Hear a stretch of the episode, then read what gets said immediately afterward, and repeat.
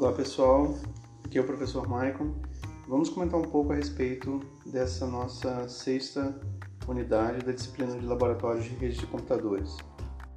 Nessa unidade vocês começaram vendo a respeito de alguns termos gerais de formas de transmissão, ou até melhor dizendo, formas de alcance de transmissão que são utilizados em rede de computadores.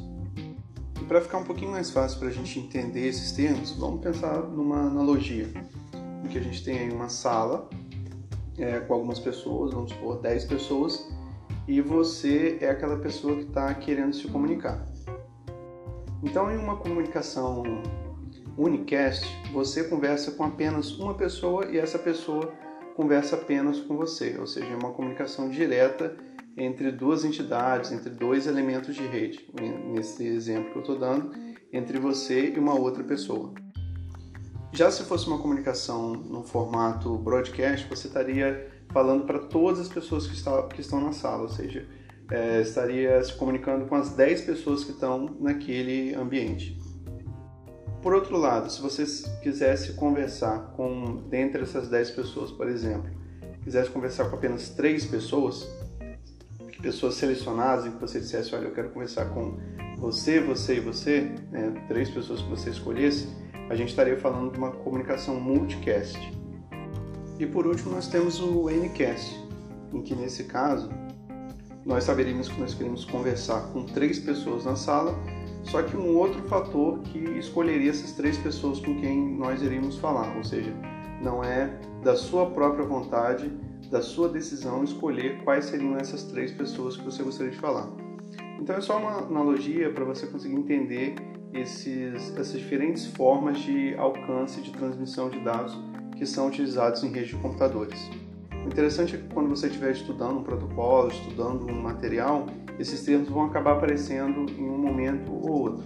Então já é importante que você tenha em mente do que se trata cada um desses termos. Um outro ponto muito interessante que foi tratado também nessa unidade foi falar a respeito do protocolo IPv6. Nessa altura, vocês já devem saber que toda comunicação que acontece na internet ocorre por meio do protocolo IP, que é o Internet Protocol. A versão que a maioria das pessoas, dos computadores, dos equipamentos utilizam atualmente é o IPv4, ou seja, é a versão 4 do protocolo IP. Contudo, o protocolo IPv4 ele tem um, um determinado limite de quantidade de endereços IPs que podem ser criados e devido a isso, alguns anos atrás foi pensado no IPv6, ou seja, a versão número 6 desse IP, que traz alguns avanços, principalmente na quantidade de endereços que esse protocolo é capaz de oferecer. Mas se de repente você já trabalha com, com rede de computadores, ou até mesmo se, se você é, tem algum conhecimento a respeito desse assunto na prática, você vai ver que o endereço IPv6 praticamente não é utilizado.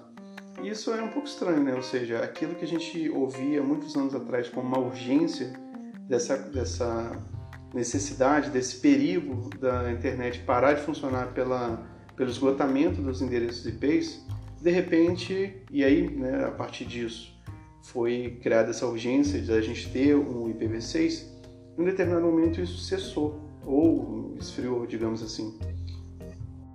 E aí eu lanço uma pergunta para você aqui nesse podcast. O que, você acha que aconteceu? Primeiro, o que, que causou esse arrefecimento, dessa urgência da gente precisar implantar logo o IPv6? Né? O que, que aconteceu aí no, no meio do caminho que de repente a gente não precisa mais dessa urgência? Mas o IPv6, ele morreu? Ou não? Ele está sendo usado em algum momento? Ele ainda vai ser necessário utilizar? Bem, fica essas questões aí para você pensar um pouco, pesquisar.